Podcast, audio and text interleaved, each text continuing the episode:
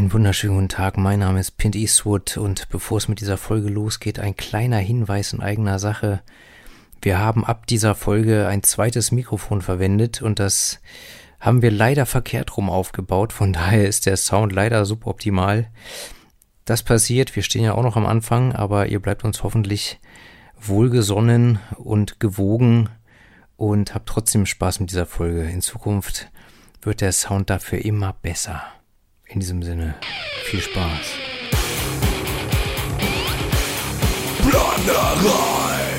Einen wunderschönen guten Tag äh, und herzlich willkommen zu einer neuen Ausgabe eures Lieblingspodcasts Plattnerei. Ähm, weit entfernt von mir und doch ganz nah sitzt wieder der einzigartige Kein Morgen mehr. Hallo. Äh, und mein Name ist natürlich P Pint Eastwood. Ihr wisst Bescheid. Und äh, was trinkt man heute? Absinth, und zwar ein Duplé Vert.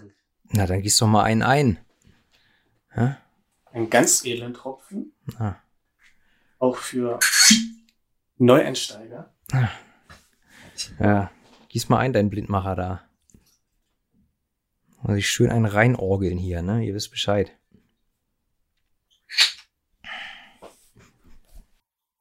Du bist ja nicht so stark. Mm, nee, komm, es passt schon. Ja?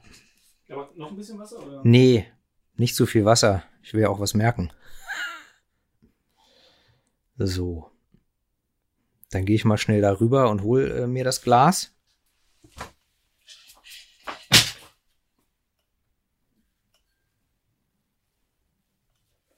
Na denn? Prost.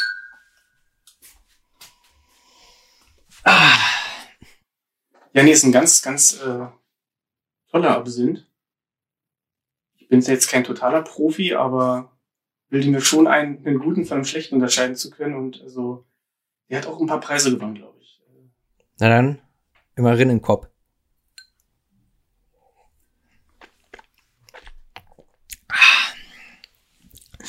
So, über welches wunderbare Album sprechen wir denn heute?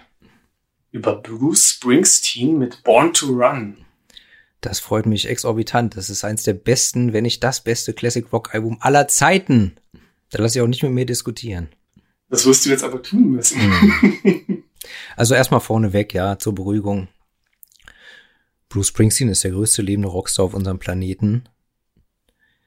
Und jetzt, äh, erzähl doch mal, was, wie geht's los? Was ist, was ist los? Äh, wie war deine Woche mit Bruce Springsteen? Meine Woche war gut. Schön. Allerdings befürchte ich, dass wir heute nicht ganz so auf einer Wellenlänge sein werden. Oder zumindest kann ich jetzt schon sagen, ich feiere ihn nicht ganz so ab wie du. Mhm. Aber das bringt vielleicht mal die nötige Würze rein, dass die Plattis hier nicht einschlafen. Äh, Die Plattis, hat er gesagt. wollte ich doch mit dir drüber reden. Ich finde, wir müssen unseren Fans und da draußen, also das ist der Wahnsinn, äh, wir brauchen einen Namen. Ich finde, Plattis ist gut. Plattis ist spitzenmäßig. Oder? Ja, nehmen wir. Solange bis Protest kommt, heißen sie Plattis. Wie ging's dir? Ja, ach, viel Arbeit, ähm, wenig Freizeit, gelegentlich Kopfschmerzen.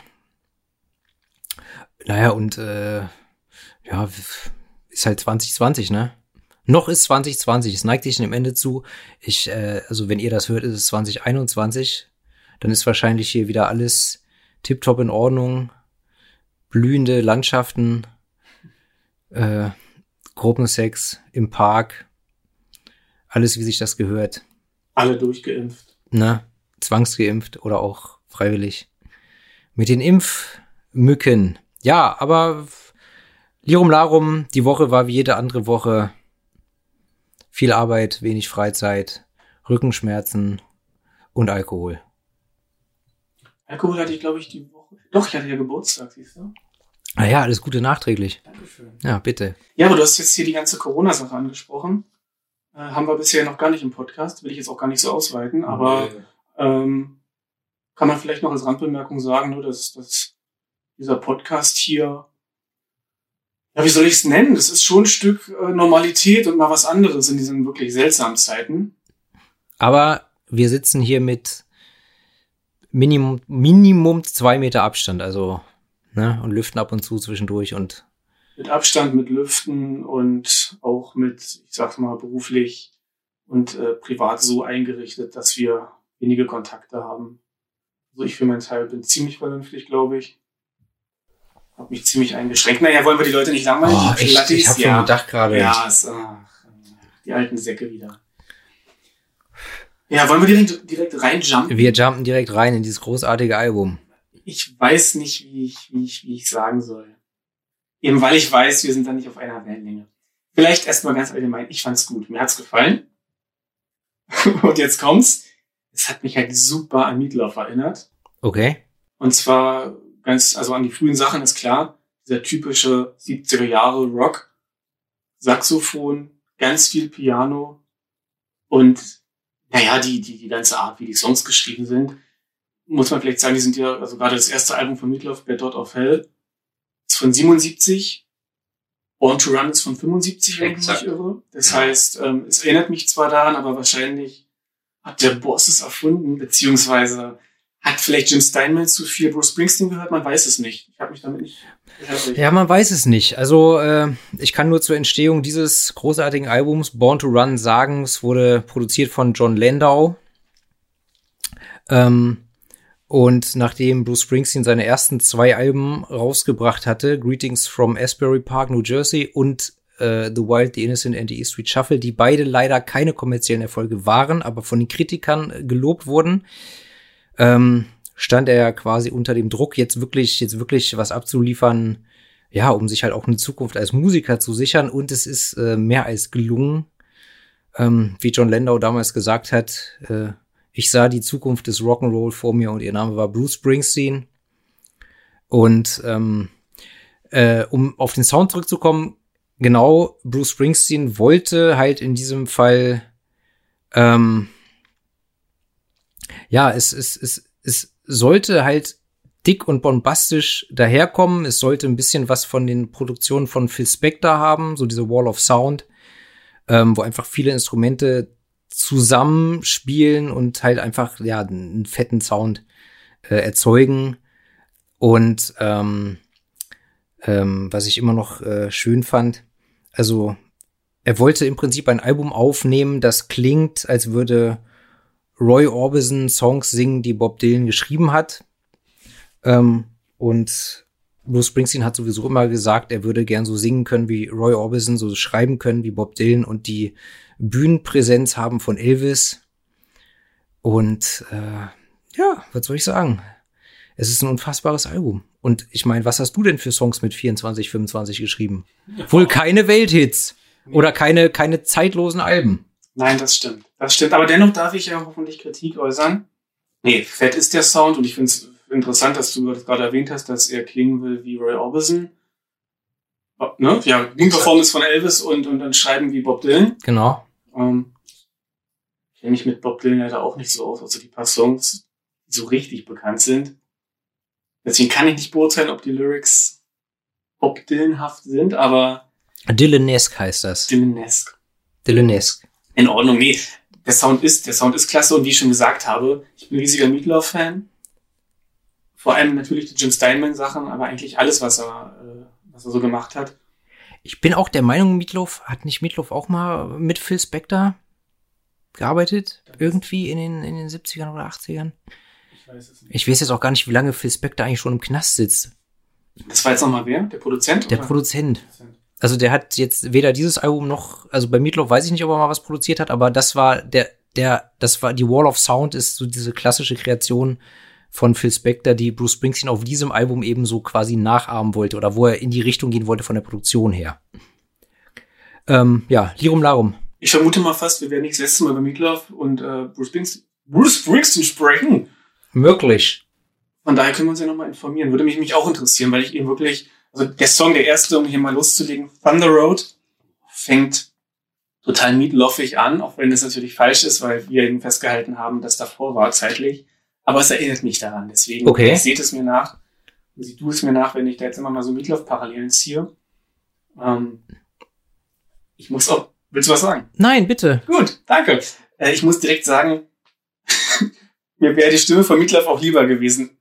Ich komme mit der Stimme von Bruce Springsteen nicht ganz klar. Echt? Mm, Es ist nicht die Klangfarbe, es ist die Art, wie er singt. Okay. Es kommt mir manchmal so ein bisschen betrunken vor oder wenn du beim Zahnarzt noch diese Wattebäusche im Mund hast. Okay. Ein bisschen undeutlich, was aber nicht, an sich nicht schlimm ist, aber ich kann es nicht, nicht, nicht direkt formulieren, aber irgendwie so,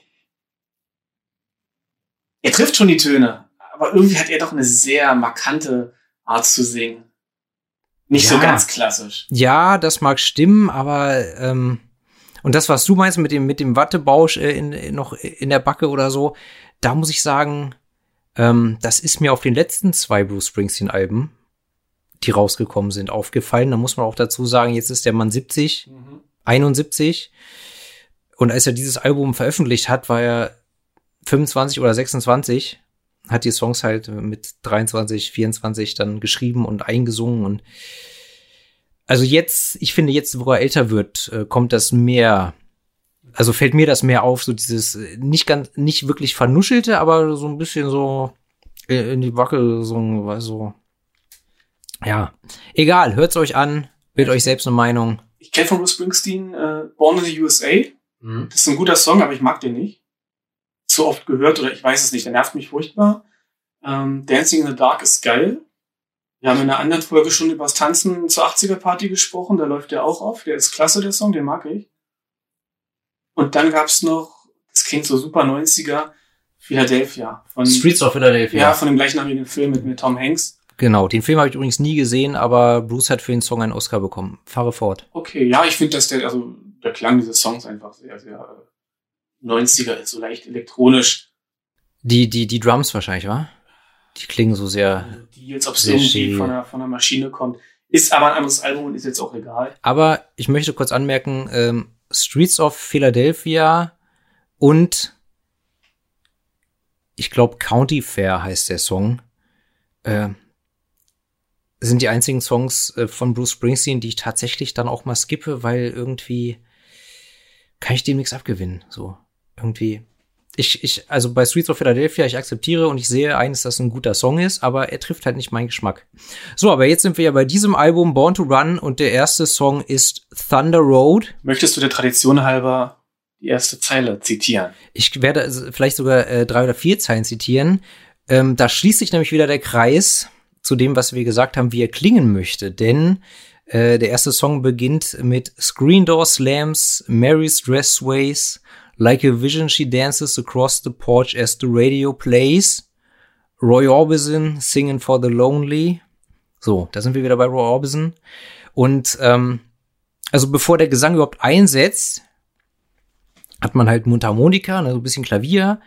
Sowieso haben ja anscheinend alle Singer, Songwriter, die ihre Sachen selber schreiben, können Klavier spielen, Gitarre spielen und Mundharmonika. Ja, das stimmt. So. Ähm, aber es ist geil und ich, also für mich ist es, äh, das sind für mich ein paar der schönsten Eröffnungszeilen, die ich je auf einem Album gehört habe. So, und ich habe halt, ich habe halt direkt so ein, so ein, ein Bild vor Augen. Also sowieso hat Bruce Springsteen eine sehr bildhafte Sprache, finde ich. Bei dem Song stimme ich dir zu. Du hast totales Bild vor Augen, wie er da im Auto sitzt und äh, ja, Und, und Mary abholen will, genau. die vorne auf der Veranda rumtanzt, ähm, zum, zum Radio, wo Roy Orbison singt. Und ich persönlich, ähm, im Zweifelsfall befindet sich das Haus, wo sie da auf der Terrasse rumtanzt, in New Jersey. Denn Bruce Springsteen kommt aus Asbury Park, New Jersey.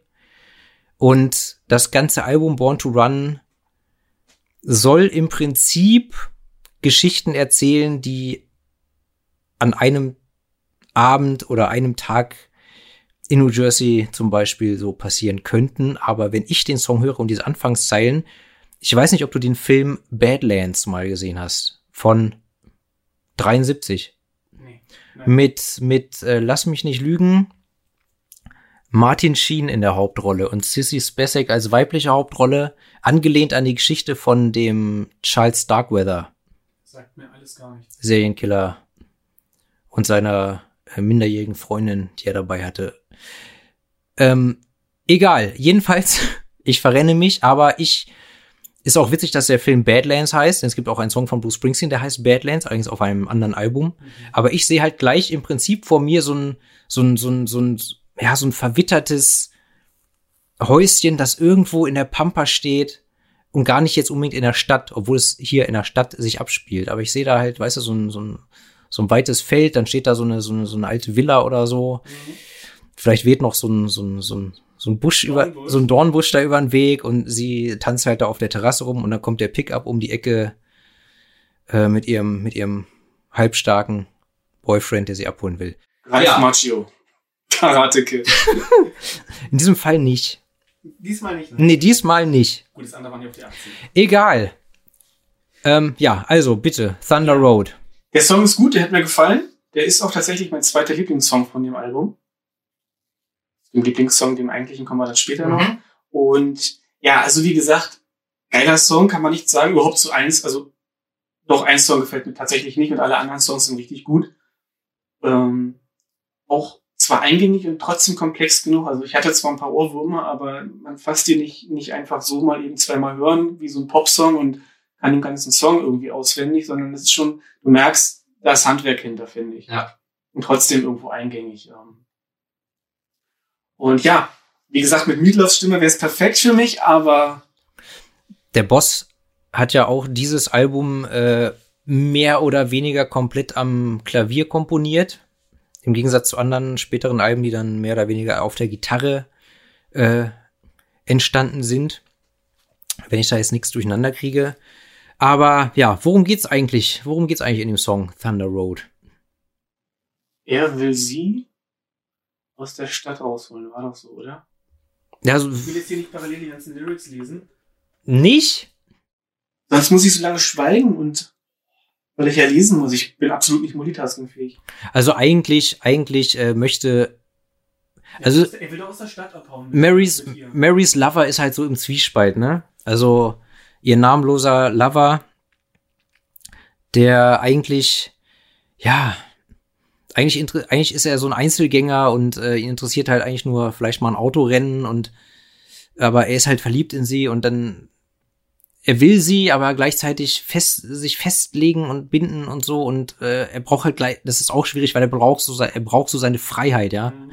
Und er will ausbrechen und eigentlich ist das ganze Album Born to Run so, das ist wie so ein roter Faden, der sich durch das ganze Album zieht, ist so dieser, dieser Wunsch auszubrechen, abzuhauen, aus diesem Leben auszubrechen, aber gleichzeitig weißt du, du weißt immer in deinem Hinterkopf, du kannst deinem Leben nicht entkommen und deine Heimat hast du auch immer in dir. Egal wo du hingehst, so du, du wirst sie nicht los. Das ist, glaube ich, so die Quintessenz. Dieses, dieses Spannungsfeld zwischen irgendwie ausbrechen wollen, den Träumen nachjagen irgendwie und unter der Realität, das ja auch durchgekommen für mich, auch wenn ich mich jetzt nicht so tief in die Texte gestürzt habe. Ich habe mir alle Lyrics durchgelesen. Bei manchen Songs, da brauche ich Urban Dictionary oder sowas, weil das ist so amerikanischer Slang der damaligen Zeit, dass ich gar nicht genau mit manchen Sachen was anfangen kann. Ja klar, man hat nicht so unbedingt den, den immer das direkte Verständnis, wenn man einfach, man muss ja bei einem Album auch immer, immer mit im Hinterkopf behalten, in was für einer Zeit ist das entstanden, in was für einem Land ist das entstanden. Also es macht prinzipiell auch furchtbar interessant, sich damit auseinanderzusetzen. Also das ist auch gar kein Kritikpunkt, sondern nur, dass ich jetzt eben weil ich da nicht so in der Materie stecke wie du, halt einfach nicht ganz den Zugang habe. Du müsstest mich länger mit beschäftigen, aber. Dieses Album hat er ja geschrieben in der Zeit, weißt du, das in, in Amerika geprägt vom Vietnamkrieg und dann Kennedy gerade ermordet, Martin Luther King gerade ermordet, Malcolm X ermordet, wirtschaftliche Ungerechtigkeit, Rassenunruhen, brauchen wir gar nicht drüber zu reden, gibt's ja bis heute. Und also ist halt so, gerade äh, ist, ist, ist Amerika sowieso ziemlich zerrissen gewesen in der Zeit, glaube ich. Und wenn du dann halt da einfach in so einer, in so einer Kleinstadt aufwächst und du weißt, äh, oder du weißt eben nicht, wie du da rauskommst und du willst raus, ja, dann, dann, dann kanalisiert sich das halt äh, auf unterschiedlichen Wegen. Und bei ihm war es halt einfach die Musik und ähm, dieses Motiv, ja, einfach ins, sich ins Auto setzen und abzuhauen und wegzukommen. Gleichzeitig hat er aber auch, ich habe ja seine Autobiografie gelesen, als die vor zwei Jahren rauskam, ähm, wo er auch geschrieben hat, dass er A, nicht, nicht mehr weit entfernt von New Jersey wohnt und immer mal wieder ähm, mit dem Auto halt in sein altes Viertel fährt und da rumfährt und auch seinen Psychiater, jeder hat einen Psychiater, weiß man ja, zumindest, zumindest in den USA, ähm, und seinen Psychiater auch gefragt hat, warum fahre ich überhaupt immer dahin? Ich wollte ja da immer weg, aber dann hat der halt auch gesagt, ja, das ist diese, das ist halt einfach äh, diese Zerrissenheit, du willst raus, gerade als junger Mensch, aber es, es ist ein Teil von dir und deshalb hast du wahrscheinlich irgendwo auch dann gerade als erwachsener und verantwortungsbewusster Mensch und mit vielen Verpflichtungen, so hast vielleicht auch so eine gewisse Sehnsucht danach, nach deiner Kindheit oder dem Ort, wo du aufgewachsen bist, weil das ist für dich immer so ein, wie so ein, so ein Nest. Ne? Ich merke es ja auch, wenn, ich bin ja nicht in Berlin geboren oder aufgewachsen, aber immer wenn ich in meine Heimatstadt fahre, es ist halt zu Hause. Ich bin zwar hier in Berlin zu Hause, aber wenn ich da bin, das ist einfach nochmal ein ganz anderes Feeling. Ich, ich kenne das. Also ich bin ja Ur-Berliner, aber wohne jetzt in einem anderen Stadtteil, als äh, in dem ich groß geworden bin. Und ich, ich also, träume ganz oft von, von, von der Wohnung meiner Großeltern und von der Umgebung dort. Und gehe auch immer mal wieder hin. Also nicht nur die Großeltern besuchen, aber sondern auch einfach Orte der Kindheit. Ja, das, das, das ist drin irgendwie. Und das erklärt man ja im Nachhinein auch immer. Natürlich. Aber unterm Strich, deiner Heimat entkommst du nicht. Oder so. Jedenfalls großartiger Song. Möchtest du noch was zu diesem Song sagen? Nee, erstmal nicht. Aber ich merke, das wird heute eine weniger witzige Folge. Dafür ein bisschen, bisschen mehr Fundament, ein bisschen deeper. Finde ich gut. Wer weiß. Also, der nächste Song auf diesem Album ist 10th Avenue Freeze Out. Was zur Hölle ist äh, ein 10th Avenue Freeze Out? Kein Mensch weiß es. Noch nicht mal der Boss selber weiß, was es bedeutet, aber er sagt, es ist wichtig. ähm, ähm, was ich auch sehr schön finde, ich habe irgendwann vor Jahren mal gegoogelt und es gibt irgendwo in Lass mich lügen, San Diego oder so, gibt's eine Eisdiele, die heißt 10th Avenue Freeze Out. Habe ich gedacht, nice move. Mhm. Wenn du dann die auch noch in der 10th Avenue hast, ist natürlich Jackpot, ne? Ich habe mich aber, weil es mich interessiert hat, ein bisschen versucht zu belesen. Vernünftig. Und der Song handelt, soweit ich das lesen konnte, von einer mythifizierten Entstehungsgeschichte der E Street Band, also der Band um Bruce Springsteen herum. Genau. Und E Street Band heißen sie, weil sie sich in der Wohnung von irgendeinem der Musiker mit dessen Mutter getroffen haben, der irgendwo in einer E Street gewohnt hat. So kann man das, glaube ich, unterm Strich zusammenfassen. Genau, in der Band geht es eigentlich um die ja, mystifizierte ja. Entstehung der Band, der Begleitband, E Street Band. Der, der Song ist auch also musikalisch unterscheidet er sich doch von den anderen, weil es irgendwie nicht so gleich mittendrin ist, auch nicht, auch nicht mit Klavier. Ich habe jetzt gerade nicht die Melodie im Ohr, aber so vom, vom einer Instrumentierung ist er schon anders. Der hat sowas, kann man es jazzig nennen. Mich jetzt an ganz frühe Songs von Alice Cooper erinnert, die auch aus den 70ern sind. Ich meine, klar, die haben irgendwie alle ähnlich geklungen, aber also ich finde, der, der sticht ein bisschen heraus, der ist anders. Ja, ich weiß, was du meinst. Der ist anders. Der sticht heraus. Und ähm, vielleicht sollte man in dem, in dem Zug auch noch kurz auf das Cover des Albums eingehen. Das, das, äh, das Albumcover, genau. Ähm, denn in diesem Song geht es ja um die Entstehung äh, der E Street Band und besonders hervorgehoben wird ja der Big Man. Äh, das ist in dem Fall Clarence Clemens, der Saxophonist der E Street Band, der auch vor, lass mich nicht lügen, fünf Jahren, sechs Jahren gestorben ist. Ähm, und der da auch ein, ein entsprechendes Solo hinlegt. Und ähm, in der Autobiografie hat, hat halt Bruce Springsteen auch beschrieben, also im Prinzip dieses, also sie haben in irgendwelchen Kaschemmen da gespielt immer abends und irgendwann kam Clarence Clemens und hat gesagt, ja, kann ich mal mitspielen bei euch? Und dann hat es im Prinzip Klick gemacht so, und Bruce Springsteen wusste, den Mann brauche ich in meiner Band. Das ist einfach, der hat noch gefehlt. Der hat mir gerade noch gefehlt. Mhm. Ähm, und wenn du dir, wenn du dir Live-Aufnahmen anguckst von Bruce Springsteen und der E Street Band aus den letzten, naja, 45 Jahren im Prinzip, ähm, dann siehst du, dann siehst du halt auch einfach so, wie, wie, wie, wie, wie krass beeindruckt und begeistert äh, Bruce Springsteen immer war, wenn Clarence Clemens dann oder wie er sich gefreut hat, dass der neben ihm steht und da sein Saxophon gniedelt und so, ne? Also. eine richtige Freundschaft, nicht nur. Genau, genau. Also, ähm, äh, er hat auch gesagt, also äh, Stephen Van Zandt und Clarence Clemens sind halt so seine zwei besten Freunde. So halt auch, also die einzigen auch aus der Band. Er ist mit einem befreundet, aber das sind so die, die zwei Haupt, das ist, das Hauptfreunde, so, ne? Das ist krass. Ich meine, dass gute Freunde eine Band machen, okay, aber dass die 30 Jahre später immer noch gute Freunde sind und eine Band machen, vor allem wenn man Bruce Springsteen ja nun wirklich ganz großer äh, Musiker, auch, auch, ja, Sachen so wie diese ganze Ego-Geficke immer, die Leute dann anfangen komisch zu werden und, und, und verschiedene Sachen wollen, sowohl musikalisch als vielleicht auch. Und spätestens dann, wenn du damit auch noch Geld verdienst, ne? Genau, genau. Ja. Dass, dass, dass man dann immer noch so befreundet ist, ist schon eine coole Sache. Du hattest, du hattest vom Cover gesprochen. Ach so, genau, ja, denn ja? Kann ich auch mal was sagen? Ha, sag doch endlich mal was. Das ist ja ein Podcast. Das ist für zwei. Nee, ähm, ich bin ja, ich bin ja immer ein Freund von, von gemalten äh, CD-Covern, Album-Covern. Mhm. Und in dem Fall ist es ein Foto, aber ein ziemlich cooles Foto. Jetzt kannst du was sagen. Ich überlege gerade, inwiefern alle Alben, die wir vorher besprochen Nein. Manowar war auch ein Foto. Manowar war ein Foto. Motorhead war eine, eine langweilige Zeichnung. Also jetzt nicht so krass, die anderen waren, die anderen war gemalt. Gemalt und auch sehr bunt. Watain war auch gezeichnet. Genau, das war das dir zu wimmelige Bild, dieses Memento Mori. Ach so, das, ich habe jetzt nur an die Zeichnung auf dem Schuber gedacht. Okay. Genau, hat man. Nee, genau, jetzt ist es für. Lirum Larum, also, Foto. Ja.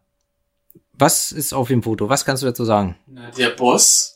Ja. Da kommen wir später zu gibt nur einen Boss, nämlich Ross the Boss. Äh, nee. Cut. Nein. Bruce Springsteen lehnt sich auf Clarence Clemens. Genau, den eben äh, erwähnten Saxophonisten. Genau, der Saxophon spielt und Bruce hat seine Gitarre irgendwie am Bauch, an der Hüfte irgendwie, die so rechts aus dem Bild. Also es ist rein kompositorisch auch schön. Ja. Links lehnt sich Clarence raus, rechts zeigt die Gitarre, der Hals der Gitarre nach außen und. Und ähm, ähm, ähm, das Cover ist ja so arrangiert, dass Clarence Clemens eigentlich auf dem Rückcover der Platte drauf ist. Hm. Also vorne siehst du eigentlich nur den Boss und die Schulter von Clarence Clemens. Das habe ich auf YouTube gesehen. Ich hatte mir lag die CD diesmal nicht physisch vor. Mein Fehler. Hätte ich ihm geben müssen. Ja. Und ich dachte, das hat irgendein Heini weggeschnitten. Aber natürlich raffiniert. Und dann, da kommt natürlich auch wieder äh, zum Zug, vielleicht, ähm, ja, ne, Rassismus in den USA war immer ein großes Thema. Auch die E Street Band durfte ab und zu ähm, hier und da nicht auftreten. Oder Bruce Springsteen hat dann gesagt, nein, da treten wir nicht auf, wenn der Veranstalter gesagt hat, ja, aber die Schwarzen dürfen halt nicht oder es dürfen keine Schwarzen ins Publikum oder sowas. Und äh, lass mich lügen, aber ich glaube, von den Gründungsmitgliedern der E-Street Band, das waren sechs oder sieben Leute, war die Hälfte schwarz. Mhm. So, nachher war Clarence Clemens der einzige Schwarze in der Band, aber ähm, ja, vielleicht war es auch noch so ein, so ein Überraschungsmomentum, wenn man das Album sieht und dann dreht man es um und dann ist da halt dieser große Schwarze. Ist jetzt nur gerade so eine Spinnerei von mir. Ist möglich. Also ich, ich habe gerade darüber nachgedacht, wie absurd es heutzutage ist. Ich meine, wir wissen alle, dass Rassismus an der Tagesordnung. Äh, Danke, an der Tagesordnung ist, auch in Deutschland. Und dennoch, was mein Denken angeht, bin ich frei von Rassismus, das ist niemand. Aber sowas Offensichtliches ist halt schwer vorstellbar. Ja, Aber ja, damals natürlich.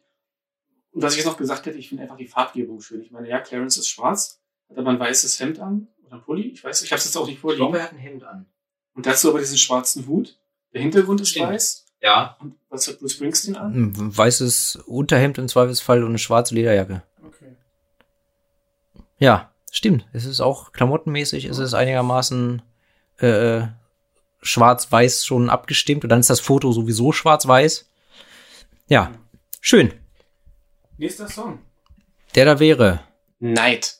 Und mein Lieblingssong des Albums. Tatsächlich. Ja. Der ist so ein bisschen meatloafig.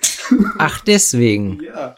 Und vor allem, also er ist, er ist total rockig. Es ist, finde ich, so, so ein richtig typischer Rocksong. du bist auch direkt im, im, im Chorus irgendwie, du. Ja, also, das ist nicht Vers, Vers, Chorus, Vers oder so, sondern irgendwie, du bist so direkt drin. Mit dem Chorus an, ja? Nicht wirklich. Es hat schon, es hat schon, also, ich finde, der, der, der, die erste, der Anfang des Songs, der klingt schon so, als ob er mitten im Song drin ist. Okay. Von der Instrumentierung und auch von, von der Melodie, von der Art, wie er singt irgendwie. Ja, es ist immer blöd, wenn man es nicht direkt nebenher hören kann und es nicht auswendig kennt. Leute, Plattis, hört euch, ihr müsst euch sowieso jedes Album anhören, das wir besprechen. Aber das hier äh, hört euch ganz genau an. Da versteht man auch die Texte. Absolut, also. Worum geht's denn in dem Song? Ich war noch nicht fertig, ich wollte hier noch ein bisschen. Äh, Okay. Nee, ich wollte sagen, der, der Song hat einfach nur Höhepunkte. Äh, kennst du How I Met Your Mother? Habe ich selten. Ich habe das tatsächlich äh, eine Zeit lang sozusagen zwangsläufig gehört.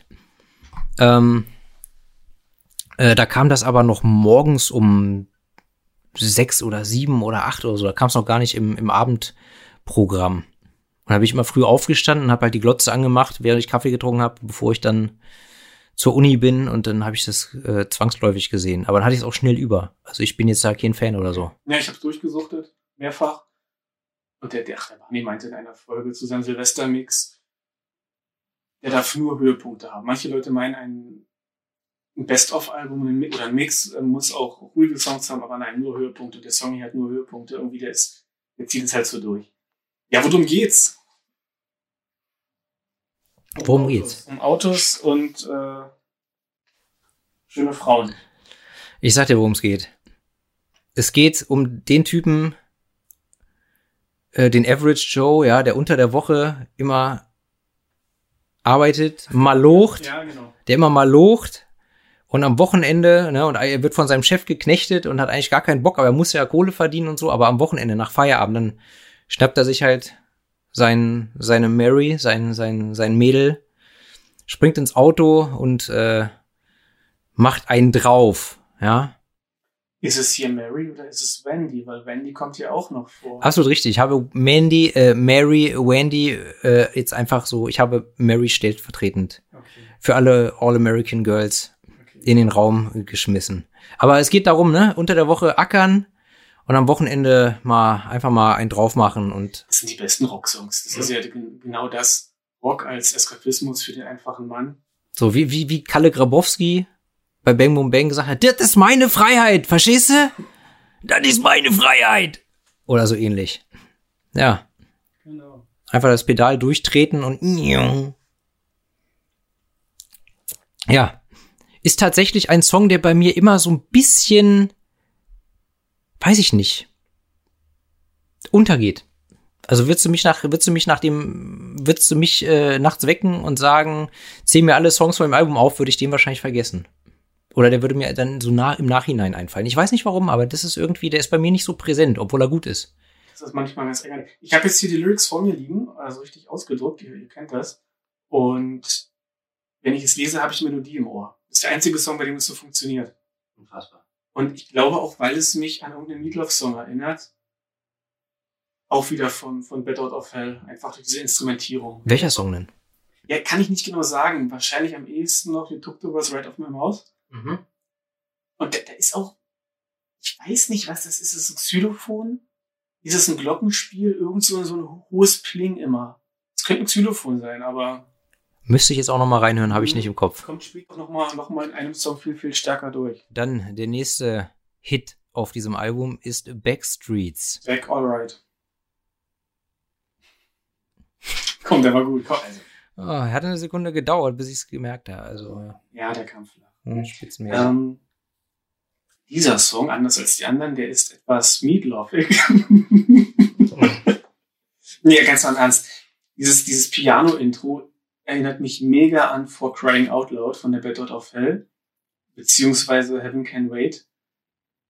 Ja. So ein bisschen, ähm, nicht direkt die Melodie, wobei es Ähnlichkeiten zu For Crying Out Loud gibt, bestimmt. Ein oder zwei Töne, ich weiß nicht. Aber einfach so von der Instrumentierung her. Und ich kann zu dem Song nicht so viel sagen. Ich finde, dass der Refrain ganz schön nervt. Gerade am Ende dieses immer wieder, dieses Wiederholen. Er, brüllt halt sehr, sehr heiser. Mir gefällt's. Mhm. ist halt so eine Sache. Der Song ist nicht schlecht. Auf diesem Album ist nur ein Song schlecht. Und äh, ich finde ihn hier auch, auch in Ordnung. Aber ist jetzt keiner meiner Favoriten. Hast du zu dem noch irgendwas Interessantes zu sagen? Weil Pint und so? Na, worum, worum geht's denn in dem Song? Warum fragst du mich das immer? Das ist doch gemein. Ja, weil sonst meckerst du wieder, wenn ich so viel quatsche und darf ich auch mal was sagen. Doch, warte, ich habe mir die sogar durchgelesen und mich, mich, äh, es geht irgendwie um eine Freundschaft, ne? Er und Terry. Ja, absolut richtig. Und am Ende haut die Freundschaft auch nicht hin, weil da ist eine ziemlich coole Zeile am Ende. Wo ist denn das? Na, wo ist es denn? There was nothing left to say, but I hated him and I hated you when you went away. Das, daran erinnere ich mich, das war ganz cool. Das hatte Kraft. Ja, das ist bei dem Song, ähm, war ja auch lange Zeit nicht klar, nicht bekannt und Bruce Springsteen hat auch selber sich nicht dazu geäußert, ob es jetzt um eine Männerfreundschaft geht oder um eine Liebesbeziehung zwischen einem Mann und einer Frau oder womöglich zwischen zwei Männern. Denn Terry ist ja ein geschlechtsneutraler Name. So, ich, die gleiche Nummer hat er abgezogen äh, später auf dem Born in the USA Album mit Bobby Jean. Bobby Jean kann auch ein Frauen- oder Männername sein und Terry halt eben genauso. Ah, das wusste ich nicht. Ähm, da hast du halt als Zuhörer einen gewissen Interpretationsspielraum. Ähm, aber diese, diese Zeile, ne, I hated him and I hated you when you walked away oder so, würde ich schon als eine Liebelei mit einer Frau interpretieren. Ja. Ähm, ja, und, und ähm, wie du im Prinzip schon gesagt hast, ge gegen Ende des Songs steigert sich halt die Energie und auch die, sozusagen die Wut, die Wut, die Verzweiflung, die Frustration des, des Ich-Erzählers. Mhm. Ne? Äh, ich meine, das kennen wir wahrscheinlich alle, wenn man eine Trennung hinter sich hat oder so und man die Person halt noch liebt und da dran hängt an der Person, aber gleichzeitig ist man einfach so angekotzt und so sauer, weil man einfach frustriert ist, ne? Und man ja auch eine gewisse Hilflosigkeit hat und dann weiß man vielleicht gar nicht, wohin mit seiner Wut. Ähm, und das finde ich, finde ich, finde ich, kommt da ganz gut rüber. Also so, so, so nehme ich das wahr. Ne? Diese Mischung aus Verachtung und, und ist mir eh egal und gleichzeitig aber halt diese, diese Sehnsucht und das, äh, die, ja, die Trauer, weil du halt eben, weil es dir eben nicht egal ist. Mhm. So. Gut. Ich als alter Romantiker habe mich hier wieder ein bisschen. Nö, ich finde es in Ordnung. Du kommst zu der Folge ein bisschen mehr zu Worte, aber so ist es halt. Also, ich meine, du hast es im Blut, das Album. Für mich war es halt neu und ich habe mich jetzt zwei Wochen. Hast du das Album nie vorher gehört? Nein. Wie, ich vorhin meinte, ich habe, ich kannte drei Bruce Springsteen Songs. Das waren die einzigen drei, die du kanntest? Ja. Ach du Scheiße. Ich habe, es ist mit Bob Dylan auch was, Ray Orbison, Glenn Danzig, mein, mein geliebter Glenn Danzig, nur Homo, der hat für Ray Orbison mal einen Song geschrieben. Ich habe mich trotzdem nie mit Ray Orbison beschäftigt. Ich kenne, ich kenne zwei Songs oder drei. Lou Reed. Auch, also diese ganzen großen Sachen. Ich kenne Mhm. auch nicht so viele Elvis-Songs. Weiß nicht, was da schiefgelaufen ist.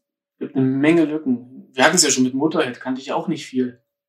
Ich entdecke zurzeit relativ viel Klassiker, wenn auch nicht so die ganz alten Klassiker, über die ich gerade gesprochen habe, sondern mehr so, so spätere Sachen, Mhm. auch andere Musikrichtungen, aber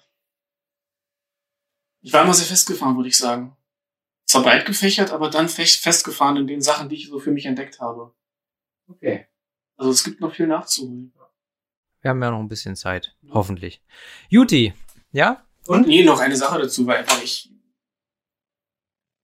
Naja, es ist geil eigentlich, wenn man immer wieder neue Sachen entdecken kann. Absolut. Und warum nicht auch Sachen, die, die, andere, die andere, Leute schon kennen, die für einen selber dann neu sind. Also Ja.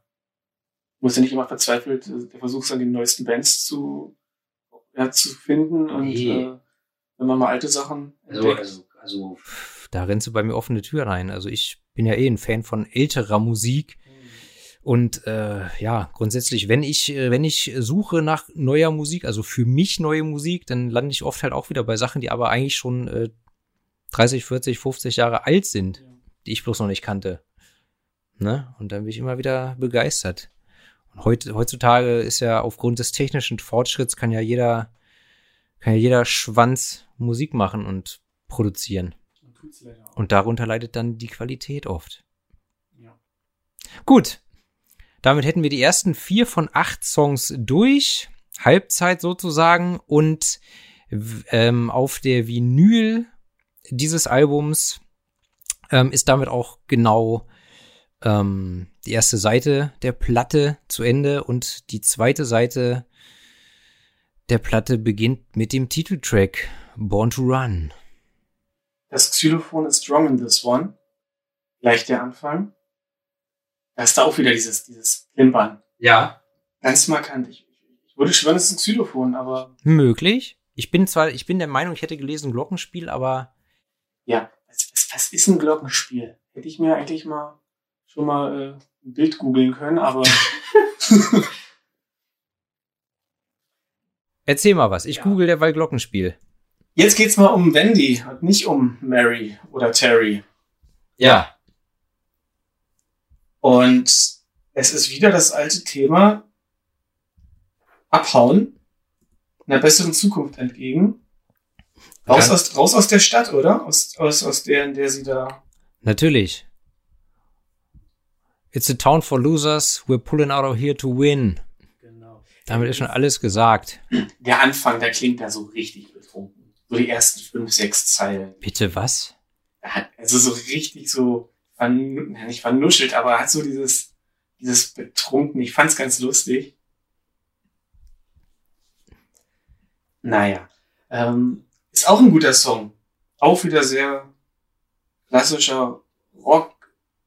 Ähnelt den anderen Song, ohne die jetzt zu kopieren, aber hat mir auch gut gefallen. Das ist einfach, das ist einfach eine zeitlose Rockhymne. Das ist einfach, der Song gilt ja auch als der beste Bruce Springsteen Song. Ach so. Ne? Die, die Kritiker sind sich einig. Ähm, ich muss, ich, oder ich kann kurz vorwegnehmen, ähm, ich habe das sch- schon mal angedeutet bei dir, äh, dass ich auch sagen muss, wahrscheinlich der großartigste Song, äh, den Bruce Springsteen geschrieben hat bis heute, ist Born to Run. Der Radiohit Mhm. in meinen Ohren von ihm ist The River. Oh ja, den, den kenn Ah, siehst Den du? Habe ich mir nämlich gedacht, dass du den kennst. Natürlich. Aber mein persönlicher Favorit ähm, von Bruce Springsteen war lange Jahre Atlantic City vom Album Nebraska. Aber ich muss zugeben, seit anderthalb Jahren oder so ist es Thunder Road. Ist einfach mein, ist mein Hit, ist mein Song. Aber gut, hier sind wir beim Titelsong Born to Run. Ähm, der eine oder andere unter euch wird, wird wissen, ähm, die Aufnahmen von dem Album oder an dem zu dem Album Born to Run haben, äh, ich glaube, 14 Monate gedauert und davon sechs Monate gingen für diesen Song drauf. Bei den Aufnahmen und Produktionen. Ne? Weil da ist, der ist halt, der ist halt sehr bombastisch instrumentiert, sehr komplex äh, und ja, es war halt immer, es war immer, irgendwas war immer noch nicht perfekt, irgendwas war immer noch nicht richtig und noch nicht fertig und dann nochmal aufnehmen und nochmal aufnehmen und am Ende hatten sie, ich weiß es nicht, wie viele 60 Gitarrenspuren oder sowas da auf ihrem Tonbandgerät. Ja, manchmal Ja. sind die guten Songs die, die du in 10 Minuten schreibst. Habe ich gehört, keine Ahnung. Bob Dylan, Blown in the Wind. Ne, in 20 Minuten geschrieben. Paranoid, Black Sabbath, halbe Stunde. Ja, siehst du, so kann's auch gehen. So kann's auch gehen. Ja, aber der Titeltrack. Ich kann diesem Song nicht viel zufügen. Ich muss jetzt auch gerade sagen, dass ich auch wieder beim Überfliegen der Lyrics die Melodie nicht richtig im Kopf habe. Aber wenn der so, wenn er so lange daran gearbeitet hat, ähm, der, der Song ist relativ komplex, ist es klar, dass da nicht einfach nur eine, eine Melodie ertönt, sondern das Ganze komplexer ist, um das Wort nochmal zu verwenden. Gut, damit hätten wir den, den Titeltrack abge, abge, abgearbeitet. Und ähm, ja, wie gesagt, es geht einfach darum, auszubrechen. Ne? Leute, das hier ist mal eine Folge, da müsst ihr euch mit auseinandersetzen. Ihr müsst euch das Album. Ich muss es auch noch mal machen. Ich Deep merke, Shit. Deep ich, Shit. ich merke das, das hat mehr Ebenen, als ich dachte, wenn ich dich hier so reden höre. Ja, dieser, dieser Podcast, das ist wie Freitag nach Hause kommen und die Hausaufgaben gleich machen. ja, ne, das ist, so, als Es macht keinen Spaß, aber dann hat man es hinter sich. ja, und man kann das ganze Wochenende einfach Party machen und geht Montag dann zur Schule und hat nicht noch den Stress im Nacken. Es ist wie abends die Klamotten für den nächsten Tag auslegen. Die Klamotten für den nächsten Tag rauslegen? Machst du Ja. das? Ich habe mir das erst so in den letzten zwei, drei Jahren angewöhnt. Manchmal dann schon zu sagen, am Morgen ziehe ich das an. Und das. Nicht, nicht prinzipiell zwanghaft jeden Tag, aber manchmal schon. Gerade jetzt im Winter ist es schön, einfach einen, Sack Klamotten oder den Berg Klamotten der Frischen zu greifen, mit ins Bad zu nehmen. Nach dem Dusche sich dort gleich anzukleiden im warmen Bad. Und dann in die, zumindest meine kalte Wohnung, weil ich nachts nicht die Heizung laufen habe. Dann ist man schon angezogen. Aber das nur am Rande hier. Nächster Song. Pint. Yes? She's the One. Ja. Äh, großartig. Ist, steht hier als mein dritter Lieblingssong, verstehe ich gerade nicht. Ich, eigentlich eher der zweite, würde ich sagen. Also der hat mir auch wirklich gut gefallen, direkt nach, nach Night. Der ist so ein bisschen meatloafig. ich muss selber immer lachen. Alter, wie oft sagst du das jetzt noch? Nee, es, Bei jedem zweiten Song sagst du das mindestens. natürlich. Nee, der erinnert mich ganz stark an, an You Took the Words Right out, out of My Mouth. Mhm. furchtbar, furchtbarer Titel. Also, der Song ist geil, der, der Titel des Songs ist furchtbar. Ich finde die Melodie schön. Gerade am Anfang ist es eine Flöte. Ich hatte was gelesen von Harpsichord oder Hammond-Orgel vielleicht. Ja. Keine Ahnung, gefällt mir. Die Melodie ist schön. Er klingt am Anfang wieder ein bisschen betrunken, habe ich ja schon mal gesagt, irgendwie. Ist auch wieder ein klassischer Rocksong und äh, typisches Thema, schöne Frau Ja. bisschen, bisschen kühle Frau, ne? Genau. Äh, wo war das hier? Also letztendlich geht's, glaube ich, darum, um das Gefühl, du bist in eine Frau verknallt und du weißt, sie ist die falsche oder du weißt, sie tut dir eigentlich nicht gut, aber du kannst, du kannst, du kannst nicht aufhören. Du kannst nicht aufhören, an sie zu denken und sie zu wollen. Die, die bösen, sexy Frauen, die die Männer in den Abgrund ziehen. Ja, das ist ja ein ganz typisches Thema in vielen, vielen Metal- und Rock-Songs. Ja, und machen wir uns nichts vor, die, die, die, die Frauen, die, die, ne, die Frauen, die eine Macke haben, die sind oft, puh. Ich sag da nichts zu. Ich kenne einen Kollegen, der hat, der hat da ein Händchen für, genau, sich immer in die Mädels zu verlieben, die nicht gut für ihn sind. Ja. Hatte ich früher auch. Ja, hatten wir alle früher. oder? Ja, nee, ist ein, so ein geiles Lied, vor allem äh, die Steigerung vom ersten zum zweiten Vers. Muss man sich mal anhören, geht dann einfach irgendwie bombastischer weiter. Ich wiederhole es nochmal, ich bin kein Musiker. Ich kann mich hier immer nur wie so ein blinder ausdrückende Farben beschreibt. Aber da ist so eine Steigerung drin. Die ist Mhm. so, so kraftvoller.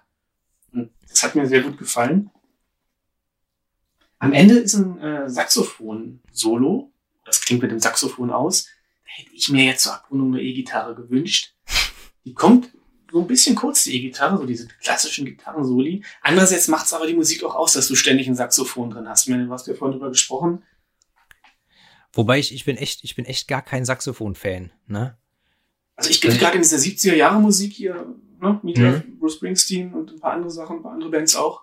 Da passt da gehört's rein. Ja, wenn es wohl dosiert ist. Es darf nicht zu viel sein, sonst äh, geht's mir schnell auf den Zeiger. Aber da, das passt schon alles. So. Jetzt könnten wir eigentlich noch lange und breit über dieses Thema mit den, mit den eiskalten, schönen Frauen reden, aber äh, die Folge geht schon eine Weile und Ja. glaube, da kommen noch mehr Songs, wo wir darauf zurückkommen können. Machen wir einfach mal weiter. Genau. Meeting Across the River. Jetzt kommen wir zu meinem Nerv-Song. Ja.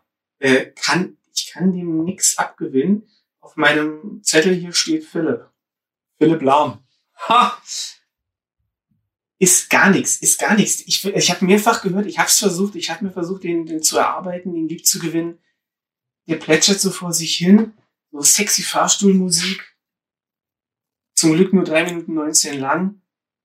Nee, ich muss auch zugeben, das ist der Song, dem ich äh, auf diesem Album am wenigsten abgewö äh, abgewinnen, abgewöhnen, abgewinnen kann. Ich habe zwar, wie gesagt, Night immer am allerwenigsten auf dem Schirm, wenn ich gefragt werde oder würde, aber das ist der Song, mit dem ich am wenigsten anfangen kann. Aber ähm, was wiederum das Interessante ist, wenn man sich das Gesamtkonzept des Albums anguckt, das ist der vorletzte Song und äh, die aufmerksamen Hörer wissen, wir befinden uns äh, jetzt seit einer halben, dreiviertel Stunde in New Jersey und New Jersey wird ja durch einen Fluss von New York getrennt. Den, lass mich nicht lügen, Hudson River. Ähm, Ist der nicht in New York? der Hudson River, ja, ja, aber der fließt zwischen, zwischen New York City und New Jersey durch. Und du bist halt entweder auf der einen Seite vom River oder auf der anderen Seite und Meeting Across the River, da geht's halt, in dem Song geht's ja darum, dass der Protagonist ist ein Kleinkrimineller Mhm. und der, äh, der, der, der, der, der fragt seinen Kumpel, ob der ihn auf die andere Seite des Flusses fahren kann, weil er da noch ein, ein letztes Ding, krummes Ding drehen will oder muss oder soll für irgendwen. Er will eigentlich nicht mehr. Aber er hat, er hat halt keine Kohle. Er hat sogar das, ich glaube, das Radio von seiner Freundin äh, äh, versetzt oder wie man das nennt beim Pfandleiher. Mhm. So, und deshalb ist die Freundin auch angepisst.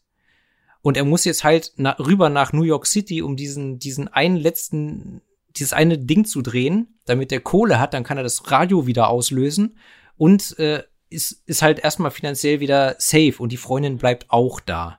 Und das ist halt im Prinzip das, worum es geht. Und ähm, wenn er den Job verkackt, ist alles weg. Wenn er den Job schafft, dann ist alles cool. Und wie gesagt, es ist die Verbindung.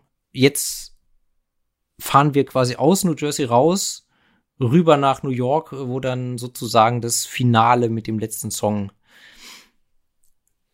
passiert. Okay. Also so richtig Konzeptalbummäßig ja schon. Also du sagst, der Song geht im nächsten Song weiter.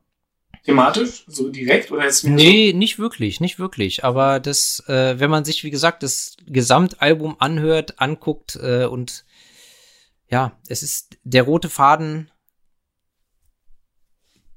Der Erzähler will weg so? Mhm. aus. Wir müssen jetzt uns darauf beziehen. Bruce Springsteen kommt aus New Jersey, also er will weg aus New Jersey. Und jetzt äh, macht er sich rüber auf die andere Seite vom Fluss. Dann ist er raus aus New Jersey und in dem Fall ist es dann halt New York City. Okay, bringt uns dann zum letzten Song. Genau. Jungle Land. Jungle Land. New York. Oder? Ist doch. Im Zweifelsfall New York. Ja. Ich habe mir tatsächlich zu diesem Song nichts aufgeschrieben, obwohl ich diesen Song auch äh, sehr, sehr, sehr, sehr, sehr, sehr liebe und sehr, sehr, sehr, sehr, sehr, sehr gerne höre.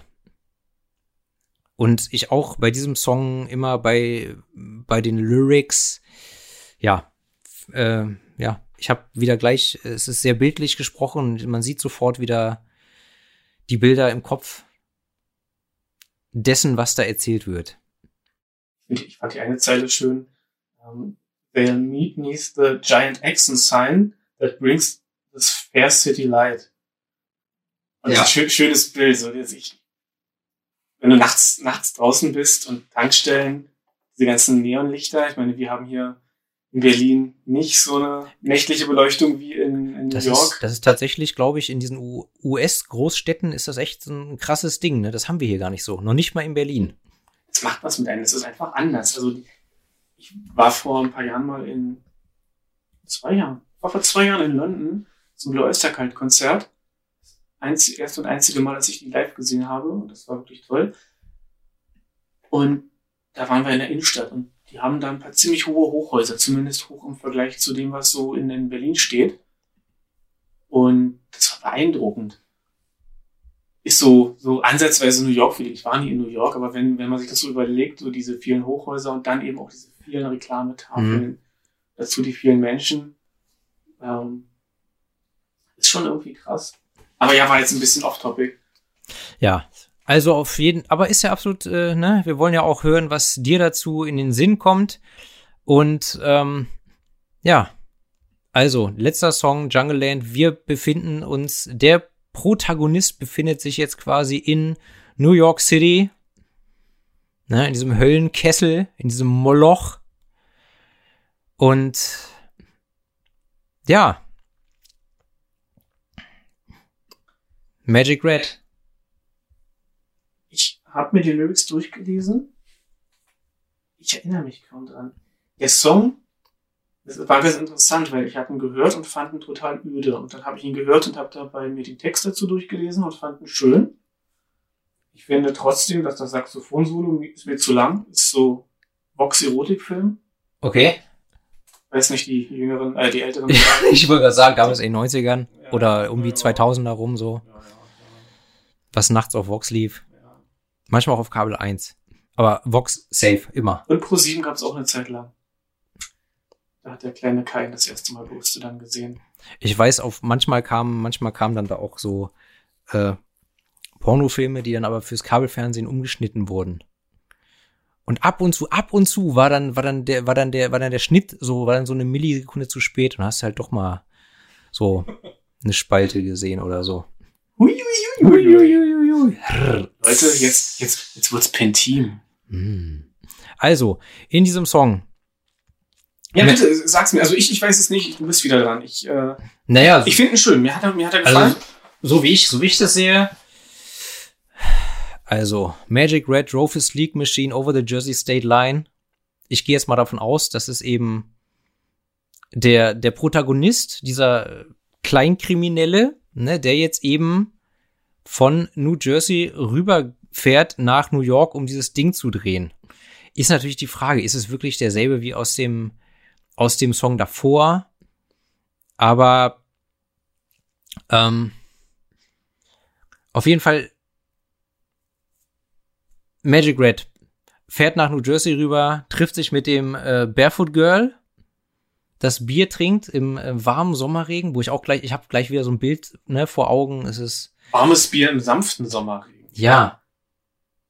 Ja, aber, aber warmes Bier muss ich immer so, äh, aber, ja, das, Bild, aber das Bild ist schön. Das, das Bild, Bild, ist schön, ist schön oder? Ja. Sie ist bestimmt Cheerleaderin. Ich bin mir, ich bin mir ziemlich sicher, sie ist, sie ist Cheerleaderin, auch wenn es nicht, wenn es nicht äh, erwähnt wird. So und die beiden, die haben halt irgendwie was äh, romantisch am Laufen. Da ist jetzt auch, da ist jetzt auch ähm, die Frage. Ähm, guck mal, Together they take a step at romance. Mhm. Also das heißt, die beiden haben ja, die haben was laufen oder da bahnt sich was an oder so. Und ähm, Sie fahren an Flamingo Lane runter, also eine Straße runter und sie werden offensichtlich von der Polizei verfolgt, die eben diesem, äh, diesem Übeltäter ein Schlafittchen will. Ähm, ja, und gleichzeitig, gleichzeitig ist es, also es ist wie so eine Implosion von allem, was sich, was sich in so einer Großstadt nachts abspielt. Ja. So interpretiere ich das. Weißt du, da gibt's, da gibt's die romantischen Pärchen, die parken irgendwo und machen da rum im Auto und auf der anderen Seite hast du irgendwelche halbstarken äh, Gangs, Rowdies wahrscheinlich, wie man früher gesagt hat, Rowdies, die sich da treffen und kloppen und saufen und ähm, ne, the Midnight Gangs assemble and pick the rendezvous for the night. Aha. Die zweite Strophe ist unglaublich lyrisch. From the churches to the jails, tonight all is silence in the world. As we take our stand down in Jungle Land. Das ist geil. Ja, also bitte. So. Und, und, ähm, ähm, The Streets Alive, a Secret Debts are paid. Ist halt auch wieder so ein Ding, ne? Es werden offene Rechnungen beglichen, nachts, mhm. wenn es dunkel ist. Ähm, und ja, ich, ich bin, ich bin, also ich bin völlig, ich bin völlig, äh, völlig sprachlos und außer Atem, aber ich finde dieses Lied sehr gut, sehr bildhaft. Ähm, und da, wie gesagt, da, da, da, im Prinzip spielt sich in diesem Song, ja, so eine Steigerung ab und am Ende explodiert es oder implodiert es, die ganze Handlung, das ganze Geschehen. Und ähm, The Streets on Fire in a Real Death Walls und so weiter. Es sind halt sehr schöne, schöne Bilder. Und dann muss ich sagen, auch ein paar meiner Lieblingszeilen. Ähm, The poets down here don't write nothing at all, they just stand back and let it all be. Es gibt, es gibt eine Frau in meinem Leben, die mich immer fragt, was soll das heißen? Was, was, was, das macht gar keinen Sinn. Was, was, was, was soll das? Und ich denke so, du, du verstehst es einfach nicht. Du, du, ich, es ist, ich verfranz mich gerade. Ich verstehe es. Ich bin jetzt das, das der Schüler, äh, der, der Streber, der jetzt den Arm hochreißt. Mach mal. Na, die ganze Situation ist so, wie sie ist, perfekt. Da kann der Poet, der ja meistens die Welt verklärt, nichts mehr hinzufügen. Oder? Das mag sein. Sie lassen alles so, wie es ist. Vielleicht ist es auch nicht unbedingt schön, aber es ist so, wie es ist. Genug. Ja, genau. Man muss es nicht in Worte fassen. So, jetzt, jetzt hast, jetzt hast du in Worte gefasst, was ich seit fünf Jahren versuche in Worte zu fassen und das rucki zucki. Ich habe gerade eine Gänsehaut. Also nicht, weil ich, weil ich mich jetzt selber so geil fand, sondern weil ich die, die Lyrics toll finde. Das ist, ist mir gerade so in den Sinn gekommen, diese klassische Rock'n'Roll-Romantik, die auch ein, jetzt sind wir wieder da, Jim Steinman, der ja viele Meatloaf-Songs, die besten Meatloaf-Songs geschrieben hat. Dieses, dieses bildhafte Over the Top. Ich will die beiden jetzt nicht vergleichen von ihrer Qualität her, aber so in der Art und Weise, was sie versuchen auszudrücken, vielleicht auch. Ja. Weißt, weißt wie ich meine? Jury, ja. Ja, Mann. Ja. Was, was ist, was kann man noch dazu sagen? Das Album kam 75 raus, es ist zeitlos, es ist großartig, es ist 45 Jahre alt, es ist immer noch genauso gut wie damals, als es rauskam. Ich weiß noch, als es rauskam, ich es das erste Mal gehört habe. Und ähm, witzige Anekdote noch zum Schluss zu diesem Album. Als das Album rauskam, äh, war Bruce Springsteen in, äh, in, in derselben Woche auf dem Cover vom Times Magazine und von der Newsweek. Ähm, und äh, sie waren dann halt auf Tour, um das Album zu promoten. Und dann waren sie halt auch irgendwann in Memphis, mhm. wo ja Elvis gewohnt hat.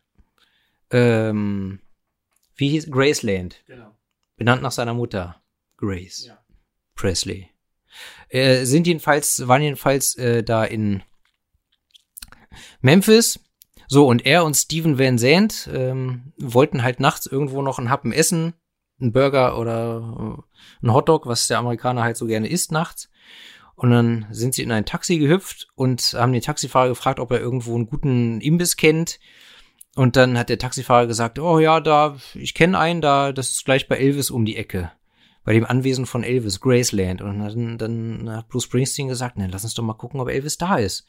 Und im Endeffekt ähm, ist Bruce Springsteen, ich weiß jetzt nicht, ob Steve Van Zandt auch, aber Bruce Springsteen ist dann wohl ähm, über die Mauer geklettert auf das Grundstück. Graceland ist zur Haustür gesputet hat geklopft, geklingelt, aber hat keiner aufgemacht. Es war halt auch mitten in der Nacht um zwei oder sowas. Und dann kam ein Wachmann und hat ihn auch gefragt, was, was, was das soll, was er hier will und wer überhaupt ist und so. Und dann hat er gesagt, na ja, er würde gerne mit Elvis sprechen, hat sein, hat der Security aber gesagt, nee, Elvis ist aber gerade nicht da, der ist in Las Vegas. Und dann hat Bruce Springsteen halt den Security-Mann gebeten, äh, Elvis zu grüßen und ihm zu sagen, dass Bruce Springsteen gerade da war. Mhm. So, und ähm, er kann, also er sagt selber heute, wahrscheinlich hatte, er weiß nicht, ob der das Elvis jemals erzählt hat, wahrscheinlich hat es Elvis auch nicht interessiert, weil damals kannte eigentlich noch niemand Bruce Springsteen, aber er, er hatte halt in dem Moment das Gefühl, ich bin gerade hier und ich bin jetzt auch Fame, weil ich bin jetzt auf zwei Covers diese Woche, zwei Zeitschriften-Covers. Und äh, ja, wollte einfach dem King mal Hallo, Hallo, wollte einfach dem King mal Hallo sagen nachts, aber leider ist nichts draus geworden. Sie sind sich nie begegnet war cool. Und vor allem ist es, finde ich, schön, wenn man hört und sieht, dass großartige Künstler, bekannte Künstler auch Fans sind. Natürlich. Es ist einfach immer schön irgendwie. Ja, ansonsten kann man nur abschließend noch zu diesem Album, zu diesem unfassbar guten Album sagen, ähm, es ist bekannt, dass mindestens oder man weiß von fünf Songs, die damals für das Album aufgenommen, aber nicht verwendet wurden. Nein, sieben Songs. Ich habe gerade nochmal nachgeguckt. Sieben Songs. Ähm, und einer von diesen Songs trägt den Titel Janie Needs a Shooter. Und ähm, ich bin ja seit Jahren auch großer Warren Zevon-Fan. Und der hat auf seinem Album Bad Luck Streak in Dancing School einen Song drauf, der heißt Genie Needs a Shooter. Und da wusste ich immer, dass äh, Bruce Springsteen den Song angefangen hatte zu schreiben oder die Idee hatte zu dem Song, aber dann wusste er nicht weiter und hat er zu Warren Zevon gesagt, komm, mach, mach du was draus. Und der machte halt Genie Needs a Shooter draus. Äh, und auf dem Album von Bruce Springsteen, das 2020 erschien, Letter to You, hat er dann doch tatsächlich den Song Janie Needs a Shooter aufgenommen und veröffentlicht, den er eigentlich damals im Zug der Born to Run Produktion geschrieben, aber eben nie veröffentlicht hat. Oder nie aufgenommen hat. Hat er jetzt doch gemacht, also It uh, comes together what uh, belongs together oder so. Schön. Leute, Platties. Das war eine Pint Eastwood Folge, muss man so sagen. Ah. Macht aber nichts. Äh, ist ja hier auch nicht, nicht, wird ja nicht abgemessen, wer wie viel sagt. Ich habe wahrscheinlich nicht so viel qualitativ Wertvolles beitragen können, aber vielleicht ein bisschen den Fun-Faktor. Nee, und es wird ja auch Folgen geben, wo ich mehr im Thema bin. Definitiv. Aber was soll man sagen? Also ich fand es interessant. Ich habe heute was gelernt und vor allem mich mal mit einer Sache auseinandergesetzt. Ja, eine Lücke gefüllt, wo es mal Zeit war. Gut. Sind wir uns einig. In diesem Sinne, gieß mein Glas nochmal ein und wir sagen Tschüssli. Macht's gut.